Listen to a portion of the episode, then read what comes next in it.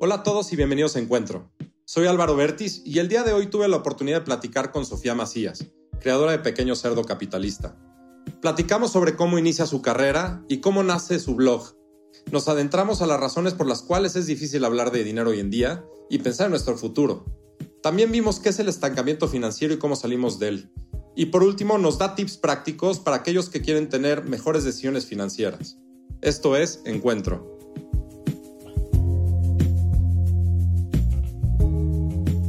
Sofía, mil gracias por estar con nosotros. Álvaro, ya tenía muchas ganas de poder platicar con ustedes, de hablar del tema de inversiones y pues gracias. Nada, seguro va a ser una plática bastante divertida por lo que he visto y cómo has escrito, cómo das las entrevistas. Creo que vamos a hablar muchísimo y, y si nos dan cuerda que nos pueden dar bastantes horas, pero no se crean, ¿eh? va a ser mucho más directo y concreto. Muy bien, haremos lo posible por no extendernos, aunque ya de entrada, en el, ahora sí que detrás de cámaras ya nos iban a echar un cafecito o una bebida espirituosa, algo sí, aquí, aquí, la producción ya, ya nos estaba presionando. Oye, Sofía, platícame un poquito. Eres periodista, ¿no? Estudiaste periodismo, pero desde niña querías ser periodista. ¿O qué onda? No, yo de niña quería ser rica millonaria. Ah, yo también. Eso, eso, dice mi mamá. Conforme fue pasando el tiempo, me nació todavía más esa, esa vocación, pero no, no se me ha dado. No, pero mi, mi, mi, mamá decía justo eso. O sea, que cuando me preguntaban a mí, muy, muy chiquitita, como de cuatro años, así que qué quería ser de grande, yo decía que rica millonaria. Originalmente, bueno, después de eso más bien decía que mi plan para ser rica uh -huh. millonaria, no sé si era muy bueno o no, pero era que iba a ser maestra okay. y bailarina. Okay. Afortunadamente la idea era que el bailarín en la mañana y maestra en la noche para que no hubiera como dudas de, sí, de los horarios. Cambiara, si invirtiera el, el, orden. Pero ese era más o menos mi plan. Y bueno, lo de bailarina lo dejé muy chiquita. Me gustó el ballet muchos años y todo, pero okay. la verdad no fui disciplinada con eso. Pero creo que lo de maestra sí fue algo que continué. De hecho, okay. yo fui maestra de inglés cuando estaba saliendo de la prepa para niños de primaria. Okay. Fue mi primera chamba para poder ahorrar para un mochilazo que quería hacer. Okay. Entonces, a partir de ahí, la verdad es que ese tema siempre me ha seguido. Y aunque en la parte de cuando hice una carrera que era 100% periodismo, yo empecé primero trabajando en una revista chiquitita de seguros que se llamaba El Asegurador. Órale, ¿y cómo llegaste al asegurador? O sea... Pues pusieron una vacante en mi escuela de periodismo. Okay. Y a mí gracias a, a, una maestra que tuve de teoría económica que se llama Rosario Avilés, okay. me fascinaba ese tema. Y dije, bueno, pues en vez de hacer prácticas en los periódicos, esto tiene un horario más sensato, los temas suenan padres y pues vamos a ver qué tal. Ahí empecé, me mandaron a cubrir temas que tenían que ver con el bono demográfico. Ok. Y Ahorita de... platicamos de eso, creo que mucha gente no va a tener idea de lo que significa el bono demográfico. Pues básicamente yo llegué a una conferencia del Consejo Nacional de Población y en resumen era una película de Viernes 13, pero más terrorífica aún. O sea, era de aquí al 2000. La buena noticia es que de aquí al 2035, esto era 2006, vamos a tener como país la población económicamente activa más grande de la historia y podemos crecer y claro. va a ser un gran motor, pero esa maravillosa ventana de crecimiento se va a empezar a cerrar y para el 2050 vamos a ser un país que tenga el doble de viejos, vamos a empezar a envejecer como población. Claro. Entonces yo empecé a echar cuentas y dije, 2050 en la torre. O sea, sí, yo... está a la vuelta de la esquina. ¿sí, no? Y además, ¿qué edad iba a tener yo? Pues justamente la edad de retiro, ¿no? Claro, claro, Entonces dije, claro, claro. Si para...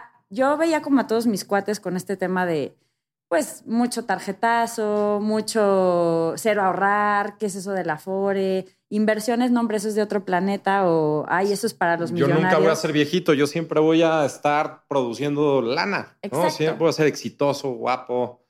Y, y, bueno, éramos periodistas, entonces peor, ni nos importaba claro. el dinero, ¿no? éramos así claro, como, sí, claro, como que era como un poquito complicado el tema ahí. Entonces, mi pensamiento fue, para el 2050 no solamente vamos a ser un país de viejos, sino de viejos y de pobres. Entonces, okay. a partir de ahí yo tenía veintipoquitos y, y, andaba, parecía yo así como evangelizadora, pero de sí, los sí, temas de finanzas. A todo el mundo le preguntaba si tenía fore, a todo el mundo le decía que ahorrara.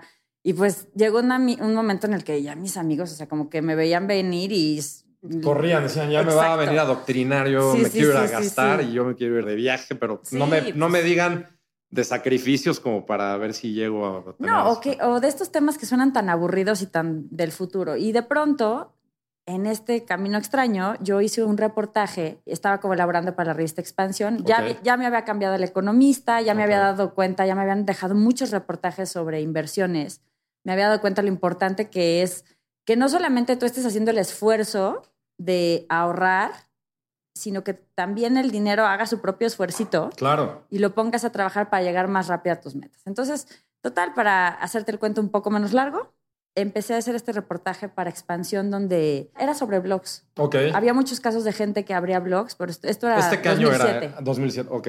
2007, blogs que les habían dado o chamba o los usaban para promover sus negocios. Exacto. Todo esto pre-Twitter, Todo, pre-Instagram, sí. pre-todo, ¿no? Para los que nos oyen los chavitos ahorita, la tirada empezó con tema de los blogs. Sí. ¿no? Que eran que, o sea, de páginas de internet en donde hablabas de ciertos temas y la gente que se interesaba en ellos podía acceder y, y transitar, etcétera. ¿no? Lo que hoy es Medium, que es el ejemplo más claro.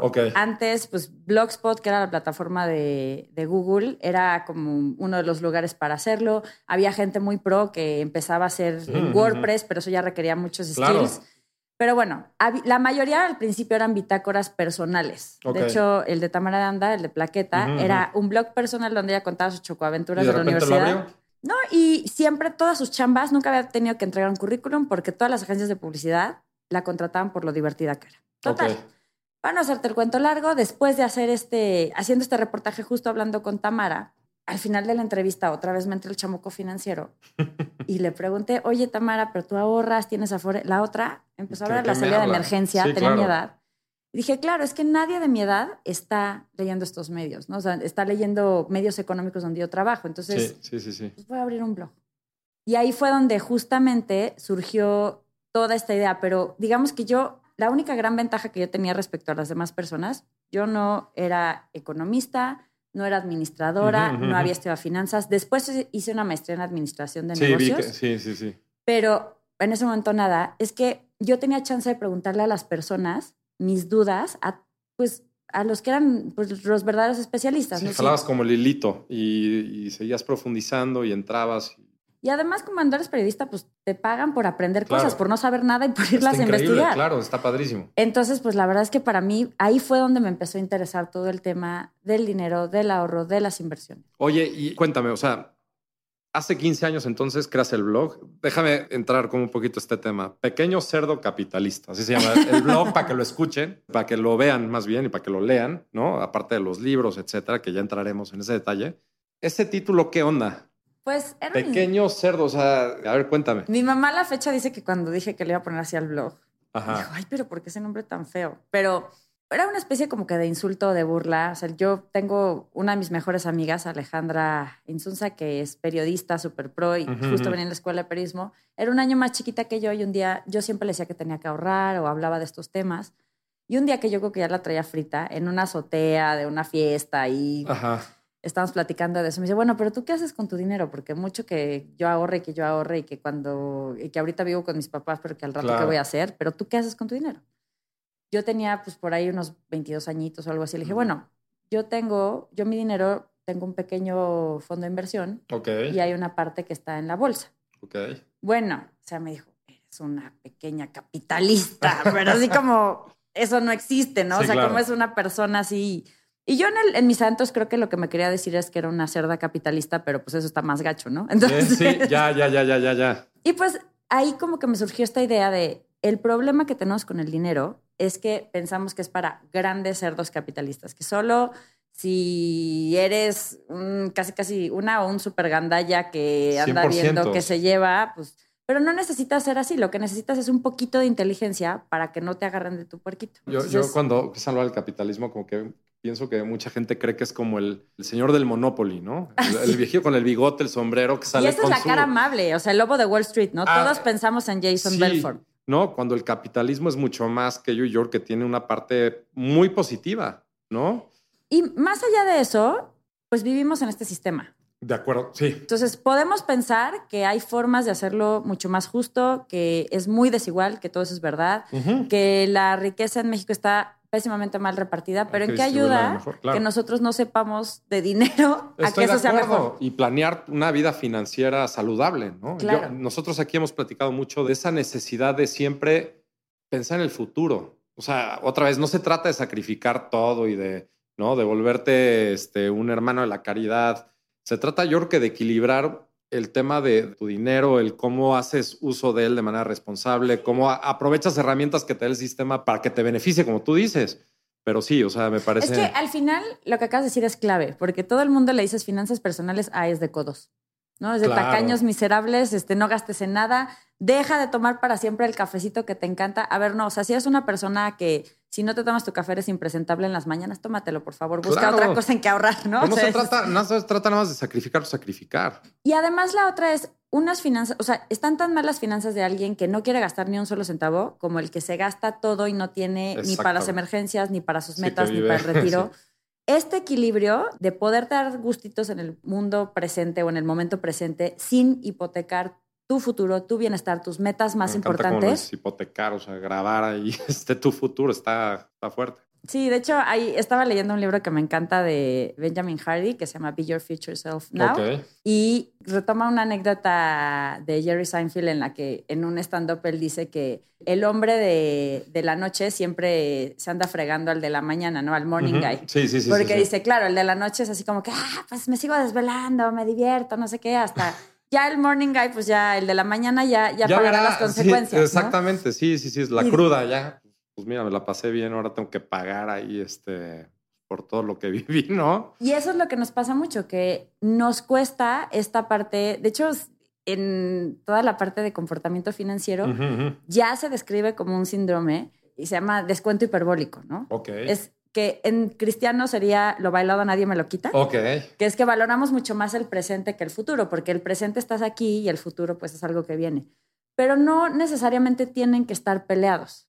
Sin duda, totalmente de acuerdo. Hay todo un tema en toda esta teoría de behavioral economics y etcétera de, oye, ¿cómo combates el atractivo o la satisfacción que te da el consumo sin sacrificar el futuro? Que eso está bien cañón porque a nivel cerebral, alguna vez estaba platicando con el doctor Eduardo Calixto, Ok. de, o sea, cerebralmente sí te pasa algo cuando consumes. Claro, Te es increíble. De Por su- dopamina. Por supuesto. Pero la bronca es que solo te dura 48 horas.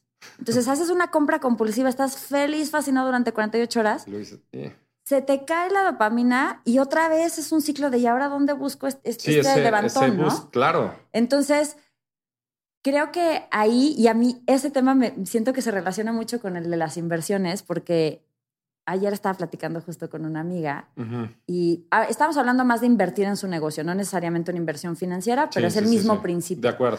me decía ya, no, es que yo le decía, bueno, contrata a una persona por tal cantidad al mes para que te ayude y entonces puedas crecer y hagas tal cosa. Ay, no, pero es que eso es mucho al mes y no sé si lo voy a poder pagar. Le dije, a ver, vamos a multiplicar esta cantidad por tres. ¿En cuántos viajes te lo has gastado? No, pues ni en medio viaje. Oye, oye, Sí, ¿te lo has gastado alguna vez en una compra de absurda así de Sí, una un telesota, un- una bolsota o algo? No, pues sí. Entonces, ¿por qué dinero que no regresa Claro. te parece, eres tan guanguita para gastarlo y dinero que te va a producir más, eres tan codita para utilizarlo, claro, ¿no? Claro, claro, claro. Y eso nos pasa a todos. Cuando estamos hablando de inversiones, sobre todo cuando nunca has invertido, de pronto es así como que, uy, no, invertir mil pesos, ay, no, no, no, que es con lo que ya puedes abrir prácticamente Sí, cla- cualquier o con inversión. menos, ¿eh? O con menos. Sí, claro. Pero bueno, digamos, o ponle tú que tres mil para que te alcance para un buen ETF. Sí, ¿no? sí, O sí. sea, Ándale, digamos, sí, sí, sí, sí, pero tres mil pesos dices, uy, no, no, no, yo cómo me voy a invertir eso y qué tal que lo pierdo y qué tal que quiebre y qué tal que es lo peor y, y aparte una institución regulada para colmo, ¿no? sí, sí, sí. Oye, ¿y cuánto te gastaste el último fin de semana? Mm, pues como que, ¿no? Ahí, ahí no te dolió, ¿verdad? ¿O cuánto te gastaste Es que no nos gusta, eh, es en que otra compras eh, online el último mes? vez no nos gusta vernos vulnerables, necesitados. O sea, yo sigo pensando que la pandemia trajo, la verdad es que muchas cosas malas, y, pero yo creo que también trajo cosas buenas. Y yo creo que parte de las cosas buenas que trajo es, hoy no somos invencibles, ¿eh? O sea, estás más cerca de lo que crees de estar en un este, estado de vulnerabilidad en donde necesitas defenderte. ¿Y cómo te defiendes? O sea, igual que te defiendes haciendo ejercicio, comiendo sano, si no integras las finanzas dentro de esa ecuación de defensa, estás fregado. Y creo Sí. que hay que, hay que, pues de alguna manera, permanecer con ese concepto en el tiempo, ¿no? No volver otra vez en el stream de soy invencible, inmortal, gastemos hoy y me vale el gorro el futuro, ¿no? Sí, creo que ahí justo el efecto de la pandemia fue doble. Porque por un lado, las personas en el momento se volvieron mucho más conscientes Sí, de si necesito un fondo de emergencias, si necesito considerar tener seguros de gastos médicos. Creció la venta de seguros de Claro. gastos médicos. Hay muchos incluso que se dieron cuenta de lo importante que era diversificar sus inversiones, los que ya tenían, para que no fuera una gran bronca. Pero también el hecho de que llevemos tanto tiempo con eventos tan seguidos, pandemia, la subida de la inflación, la guerra en Ucrania, etcétera. Ahorita hay una tendencia muy interesante que se llama la permacrisis, que es sentimos que estamos permanentemente en crisis. Entonces, eso que hace que seamos más cuidadosos con ciertas cosas, pero que a largo plazo las metas, los ahorros, las inversiones, todo nos cueste más trabajo porque estamos demasiado inmersos en el tema de la incertidumbre. 100%. Pero justo como decías, la ironía es que la mejor manera de que te pegue menos la incertidumbre es hacer preparación financiera, es tener Correcto. ciertos hábitos. Muchas cosas que vemos, pues bueno, hay gente que nunca se había animado a invertir y pues el único lado positivo de la inflación es que tenemos unas tasas altísimas. Exactamente. ¿no? A mí me encanta ahorita explicar mucho el tema de las alzas de tasas y lo que está tratando de hacer los bancos centrales en frenar la economía, porque puede ser contraintuitivo decir, oye, pero ¿cómo un banco central está tratando de tener la economía? Sí, señor, porque si no, no, el efecto que vamos a sufrir es al rato no vas a poder pagar nada, ¿no?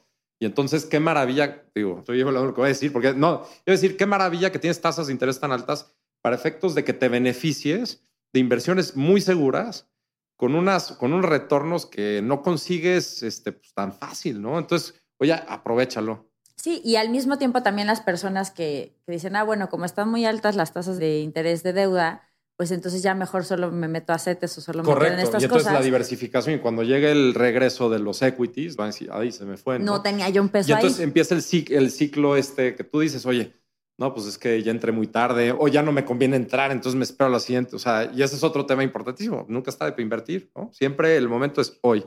Sí. ¿Quién sabe? qué? El mejor momento fue hace 10 años y el, Ah, y el segundo mejor es hoy, ¿no? Siempre, El siempre, típico. siempre. Oye, nada más, no quisiera perder este flow de la conversación para que me platiques algo que tú tienes muy repasado y muy presente, que es el estancamiento financiero, ¿no? ¿Qué nos está pasando? O sea, ¿no está ligado con lo que nos estás platicando ahorita? ¿O Está tiene... muy ligado. En general, el estancamiento financiero puede o no ocurrir en un periodo, como digamos, de, de dificultades económicas, porque es este momento en el que quizás has hecho algunos ajustes con tu dinero o no, depende, pero no avanzas con tus metas, no estás creciendo realmente mucho patrimonialmente.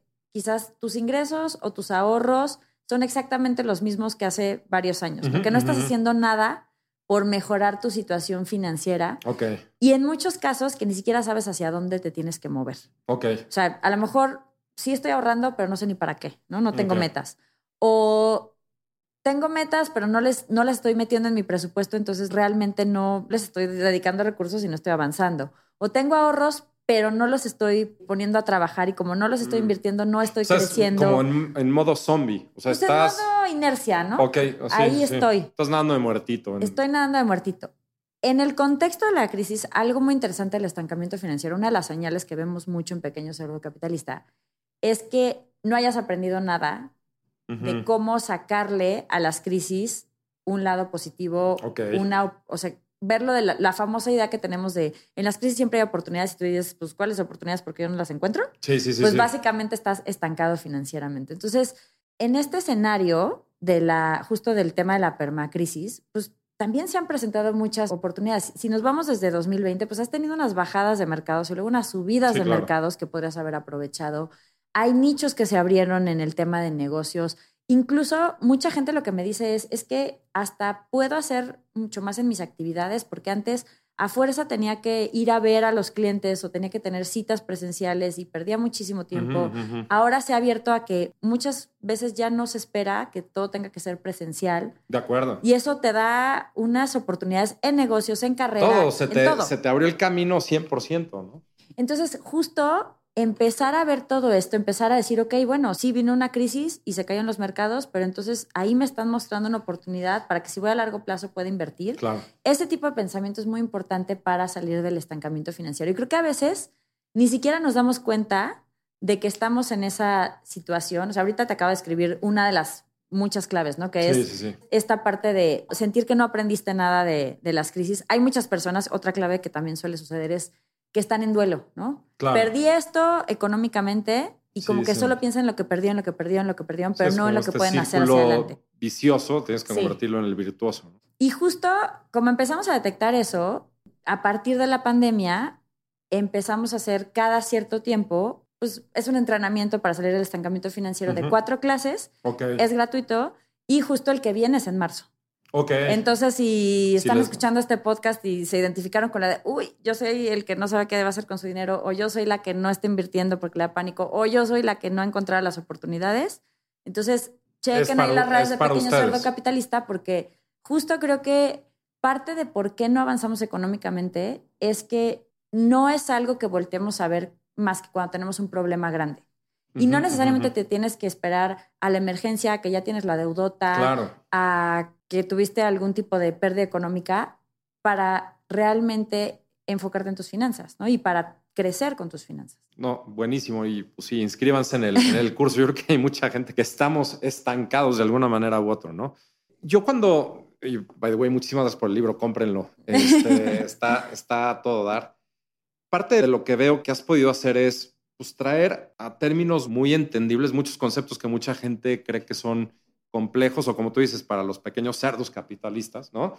Pero en realidad es que son para todos. ¿Qué lecciones aprendidas tienes que nos puedas dejar? O sea, para la persona que está allá afuera y no ha tomado ese primer paso, ¿no? Para ahorrar y para empezar a darle ese hábito a su vida, ¿qué le dirías? ¿Qué referencias le darías como para ayudarlo? Y platícame un poquito también de cómo lo lograste plasmar acá, como te digo, en términos bien sencillos. Pues yo, la verdad es que empecé a in- interesarme en el tema de las inversiones porque justamente en este, en este periodo en el que estaba dando clases de inglés para ahorrar para un viaje, Ujú. ahorré durante dos años para irme a un mochilazo con mis amigas, al final nos fuimos, estuvo padrísimo, pero cuando regresé y empecé a trabajar en El Economista y a hacer reportajes de inversiones, me di cuenta que solamente invirtiendo el dinero en CETES, ni siquiera CETES son, digamos, tú le estás prestando dinero al gobierno en periodos pues, muy cortos, pueden ser desde 28 días, y a cambio, pues te dan una tasa de interés. Así como cuando el banco te presta a ti, pues bueno, tú estás haciendo como Exacto, que... aquí me van a dar Sí, lana te van a pagar los intereses por tu, poner tu lana ahí. y por un tema aparte muy seguro, o sea, no, o sea, Claro no es que- que... estés poniendo tu dinero en una mesa de blackjack o de ruleta, este, creo que no, ¿no? A la gente cuando escucha gobierno dice, no, en la torre yo no le presto a mi al Sí. gobierno. Pero ahí el tema es, ¿por qué decimos que es una inversión de bajo riesgo? Pues porque es mucho más fácil que la taquería de la esquina o que una empresa, incluso hasta que un banco pequeño llegue a quebrar, que un país completo. ¿no? Claro. Entonces, al final, pues por eso es por lo que es la inversión más segura en cada uno de los países, la que emite el, el De- el gobierno. gobierno. Pero bueno, el caso es que yo invirtiendo en CETES me hubiera ido con 300 euros más. Ok. Que claro. cuando estás de mochilazo, o sea, 300 euros es, es muchísimo. es o dormir en un hostal de dos estrellas o en uno de dos cucarachas. Entonces, realmente Exactamente. Entonces, es hay, una gran hay cambio, sí. diferencia, exacto. comer puro McMugres o algún día comer algo un poquito más sano. Entonces, la verdad es que ya regresando, sí me di cuenta que cuando tú tienes metas y quieres avanzar más rápido, que te cuesten menos trabajo, necesitas aprender aunque sea lo básico de De acuerdo. inversiones.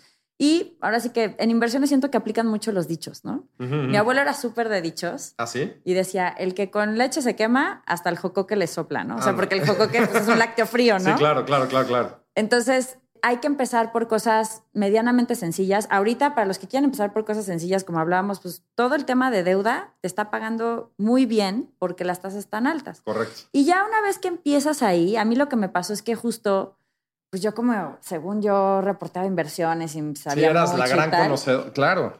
Cuando abrí mi primer portafolio en la torre, o sea, yo, yo sí, 50% en bolsa. Digo, estaba bien chavilla, o sea, Sí, tenía, sí, sí, sí. no sé, 22 años, 23 años o menos. 50% en bolsa y 50% en deuda, ¿no? Ujú, y ujú. aparte, bolsa nada más era mexicana, ¿no? Claro. Total, que al mes de que abro mi inversión, quién sabe qué crisis en China, Y órale. ¡pum! Así, la, casi- se cayó el, el índice de precios y cotizaciones a la mitad. La lágrima. Sí, Y- pero deja tú la lágrima, yo corría en círculos y dame mi dinero, Sí, ¿no? claro. Y eso es lo que cada inversionista principiante tarugo hace. Saqué todo el dinero en el momento, en el peor momento. Y luego a la semana, pues obviamente por mi chamba tenía que seguir revisando cómo iban las cosas, pues ya había rebotado. Por supuesto. Entonces, si me hubiera esperado, dije, bueno, pues voy a volver a entrar. Y ya me quedé ahí. Y al final, incluso con todo el tema, porque el blog del pequeño cerdo capitalista empezó en febrero de 2008. Ok. La crisis financiera pues explotó con todo el tema de Lehman y demás en el verano de 2008. Incluso con todo eso, yo había podido en el Inter haber tenido utilidades para irme de viaje. Claro. Después, cuando se cayó de 32 mil unidades que estaban en ese momento a 19 mil la bolsa en México, pues que es casi la mitad, ¿no? Ahí volví a invertir y fueron de las inversiones que pues más me han dado, ¿no? Porque al final ha seguido creciendo, creciendo, creciendo, creciendo. Entonces, yo lo que le digo a la gente es no hagan la tarugada que yo hice de si es tu primera inversión, métete a lo más de riesgo. Eso aplica también para la gente que quiere que su primera inversión sea en criptomonedas. Claro, lo mismito, opino igualito. No, no optas para opino cardíacos. igualito que tú. O sea, está, si quieres ir diversificando, está perfecto. Se empieza con algo que tú sientas que es, o sea, que sea de más bajo riesgo y le puedes ir dando un pasito de 10%, 10% de la lana que tienes para ir diversificando y que puedas meterle cosas de más riesgo que en el largo plazo te puedan dar más. Incluso si le quieres meter criptomonedas, ya después de que tienes como tu base sólida, pues métele un poquito por si quieres aprender del activo. Totalmente. La verdad es que algo que no nos gusta es que para las inversiones siempre vas a tener novatadas. Entonces, mejor tener novatadas cuando estás joven, cuando vas empezando, cuando tienes menos capital. Claro que cuando pues, tienes más en riesgo. Siempre, Cuando estás duda. a nada del retiro y es la primera vez que inviertes y, va- y sí perder el 50% Sí, de tu patrimonio, pues sí puede ser un tragedión, ¿no? Sí, está súper heavy. Y lo que comentas súper importante, y otra vez volviendo al tema de tu libro, o sea, creo que algo que yo recomiendo mucho es estudiar o leer. O sea, creo que estás a nada. O sea, creo que el tema de- del acceso a la información, etcétera, con lo que hubiéramos hecho eso si nosotros chicos hubiéramos tenido esa apertura, ¿no? Creo que hoy estás a un clic de averiguar y de entender y de Sí. investigar. O sea, yo creo que la importancia de, de estudiar. Segundo, yo creo que la importancia también de, de saber acercarte. Yo creo que a la gente que de repente dice, oye, pues él sabe, le voy a preguntar un poquito, tomar decisiones conscientes. No creer, yo creo que muchas cosas que, que parecen demasiado buenas para ser 100%. verdad. O sea, a mí me ha tocado mucho toparme con gente diciendo, ah, me fue increíble con Bitcoin y sé, no sé qué rollo tal. Yo en esos casos siempre les digo, así, híjole, es como la gente, bueno, yo soy muy grinch en muchas cosas, como la gente que, que pone en Facebook y todas las que adora a su pareja y la quiere y corazones. Yo digo, esas son las que primero truenan, o sea, este, pero sí, o sea, Hashtag couple goals. Sí, exacto. sí, yo soy muy grinch, pero bueno. El caso, el caso es, creo que tenemos todas las herramientas necesarias, incluyendo tu libro, para efectos de tomar decisiones más conscientes y por otro lado, con más fundamento a la que pudimos tomar hace tiempo. Sí, o sea, ¿no? información hay mucha. Ahorita el reto es un poco distinto, es filtrarla. O sea, de Exactamente. hecho, parte de la idea de por qué surgió el libro de Pequeño Solo Capitalista de Inversiones, que es el segundo, es porque creo que había en el espectro dos cosas. Ajá. Había el libro súper técnico de inversiones, más complicado, el que lleva la gente que sí estudia finanzas, empiezas a calcular los annuities y cosas así. Y había el libro de Hágase millonario en un día y medio. ¿no? Claro. Pero no había nada que para un mortal que no estuviera estudiando finanzas lo pudiera entender. Entonces, básicamente, esa es parte de la idea del libro, que te explica cosas tan básicas como por qué tienes que empezar por definir tus metas para hacer la mejor estrategia de inversión y no al revés, no a ver qué me da más. Pues qué me da más depende para tu meta, pero no en general, porque si no, pues eso Claro. además no es una pregunta que, que puedas contestar, no hay algo que siempre dé más, ¿no?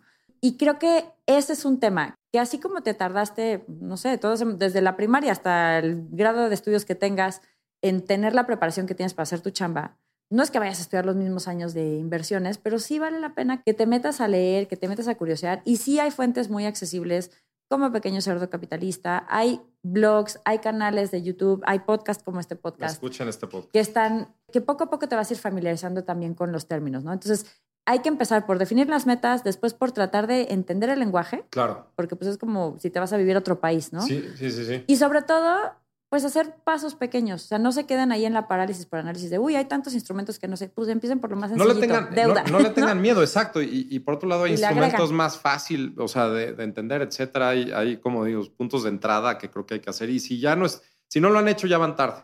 Oye, Sofía, estamos llegando como al final del podcast.